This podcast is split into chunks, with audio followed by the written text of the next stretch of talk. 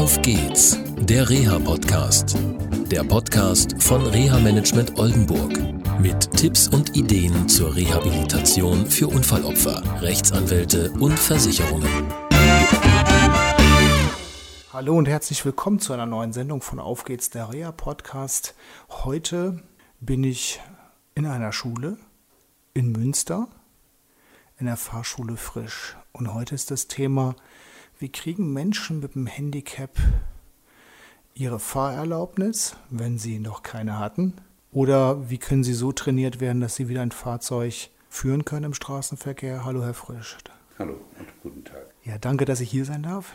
Wir haben ein super spannendes Vorgespräch gehabt, hatten auch eine gemeinsame Klientin, die Sie ja, trainiert haben, darf ich sagen. Nicht, ja. nicht geschult haben, sondern trainiert haben. Und so haben wir uns kennengelernt. Und ich erlebe immer wieder, wenn Menschen einen Unfall gehabt haben oder unverschuldet eine Erkrankung sich zugezogen haben und dann Schwierigkeiten haben mit dem Autofahren, dass so Ärzte sagen, ah, sie müssen den Führerschein abgeben oder auch so manche aus dem Verein oder vom Stammtisch sagt, darfst kein Auto mehr fahren, gib deinen Führerschein ab, du musst zur Polizei und so welche Sachen. Was ist da eigentlich dran? Also das Schlimmste sind meiner Erfahrung nach Fehlinformationen, die unterwegs sind. Es sind Stammtischparolen und schlicht und ergreifend auch falsche Informationen. Und das verunsichert unsere Klienten natürlich sehr stark. Okay, ja, und wie ist das jetzt nun? Also muss man den Führerschein abgeben, wenn man zum Beispiel ein schweres Schädelhirntrauma erlitten hat, wie das bei unserer gemeinsamen Klientin gewesen ist?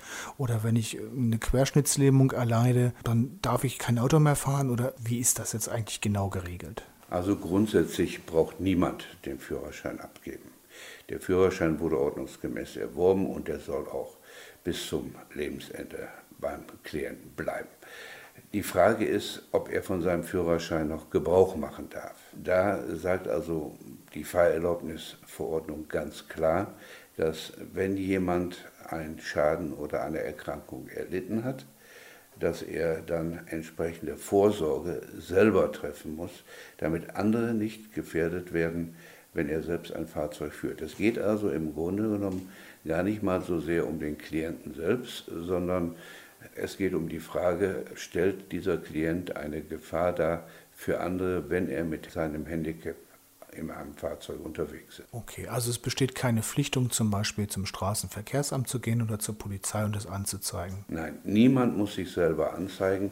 Man hat die Möglichkeit, manchmal empfehlen wir es auch, wenn also jemand zum Beispiel sehr häufig im Ausland mit seinem Pkw unterwegs ist, dass er sich dann einer Begutachtung durch einen amtlich anerkannten Sachverständigen stellt, woraufhin dann sein Führerschein dahingehend verändert wird, dass Auflagen und Beschränkungen wie Automatikfahrzeug, Handbediengerät für Gasbremse oder entsprechende technische Hilfen, die dann im Führerschein eingetragen werden.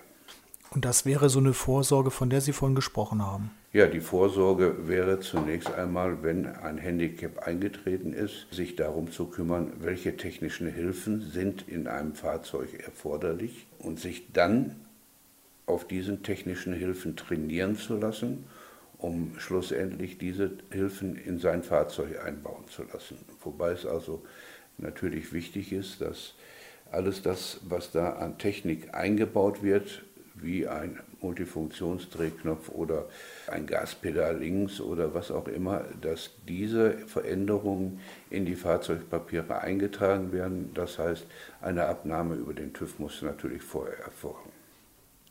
Gut, okay. Jetzt trifft jemand so eine Vorsorge nicht. Ähm, ich sag mal, hat ein schweres Schädelhirntrauma und fährt einfach Auto. Dann passiert nichts. Oder hat das gar keine Konsequenzen? Weil dann kann man sich ja eigentlich sparen.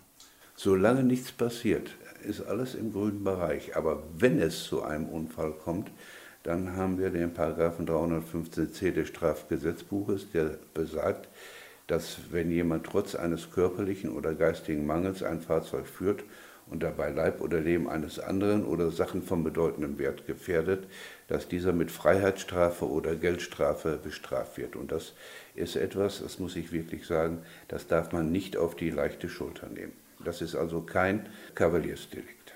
Sie haben mir berichtet von einem Fall aus Hamburg, ja, wo jemand fünf Jahre, nee, vier Jahre, vier Jahre. vier Jahre ins Gefängnis gegangen ist. Weil er wusste, dass er Epileptiker war und trotz dieses Risikos ein Fahrzeug geführt hat. Ein Unfall passierte und es gab Tote. Und daraufhin ist er wegen fahrlässiger Tötung ins Gefängnis geschickt worden. Okay. Jetzt kommen die Klienten zu Ihnen, haben natürlich viele Fragen und es dreht sich meistens um die Kosten.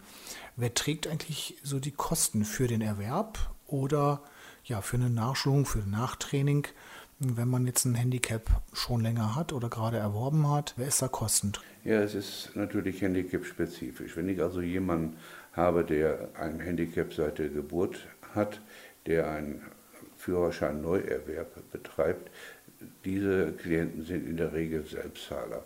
Wir haben natürlich auch viele Kunden, wo die Berufsgenossenschaft als Kostenträger auftritt, wenn zum Beispiel die Fahrerlaubnis erforderlich ist, um den Arbeitsplatz zu erreichen, kommt die Agentur für Arbeit ins Spiel. Es kann auch der IR Nordrhein-Westfalen, der Landschaftsverband zum Beispiel sein. Also das ist, musste man äh, individuell überprüfen, wer da tatsächlich als Kostenträger in Frage kommt. Ja, und wie geht es denn technisch ab? Also da kommt jemand mit einem Handicap, also zum Beispiel eine Amputation im Bereich Bein oder eine Querschnittslähmung oder Non-Schädelhirnverletzung. Wie finden Sie raus, welche Zurichtungen am Fahrzeug geeignet sind und welches Fahrzeug geeignet ist? Ja, hier komme ich im Grunde genommen als Fachmann ins Spiel, dass ich mir den Klienten anschaue und halt eben sehe, welche Behinderungen liegen vor. Und ich weiß dann natürlich auch, welche technischen Hilfen erforderlich sind. Sie führen dann auch Beratung durch, welche ärztlichen Gutachten noch angefordert werden können?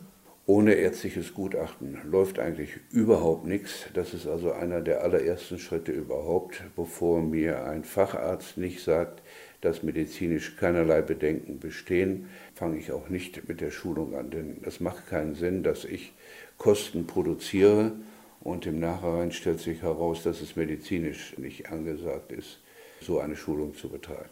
Das bedeutet also, Sie haben auch ein Netzwerk, wo Sie sagen können, also es kommt ein frischer Kunde, weiß von gar nichts. Und dann können Sie sagen, okay, geh doch mal zu dem Arzt hin, zum Beispiel Orthopäden oder Neurologen oder wie auch immer. Und der ist auch geschult und hat vielleicht auch ein Zertifikat, dass es machen darf. Also ein Erfahrungswert ist, dass gerade Beratung für unsere Klienten eine ganz, ganz wichtige Geschichte ist. Wobei die Erstberatung übernehme ich und ich verweise dann die Klienten halt eben auch an die entsprechenden Fachärzte wobei es durchaus auch wichtig ist, dass dies nicht der Hausarzt ist, sondern nach Möglichkeit ein Facharzt mit verkehrsmedizinischer Qualifikation. Okay, also Sie arbeiten dann eng zusammen mit dem ja, Arzt. Auf jeden Fall. Okay, jetzt habe ich das in der Praxis schon erlebt, dass Fahrschulen gesagt haben, kauf dir erstmal ein Auto, dann baust es um und dann können wir mit dem Führerschein anfangen oder halt mit dem Nachtraining.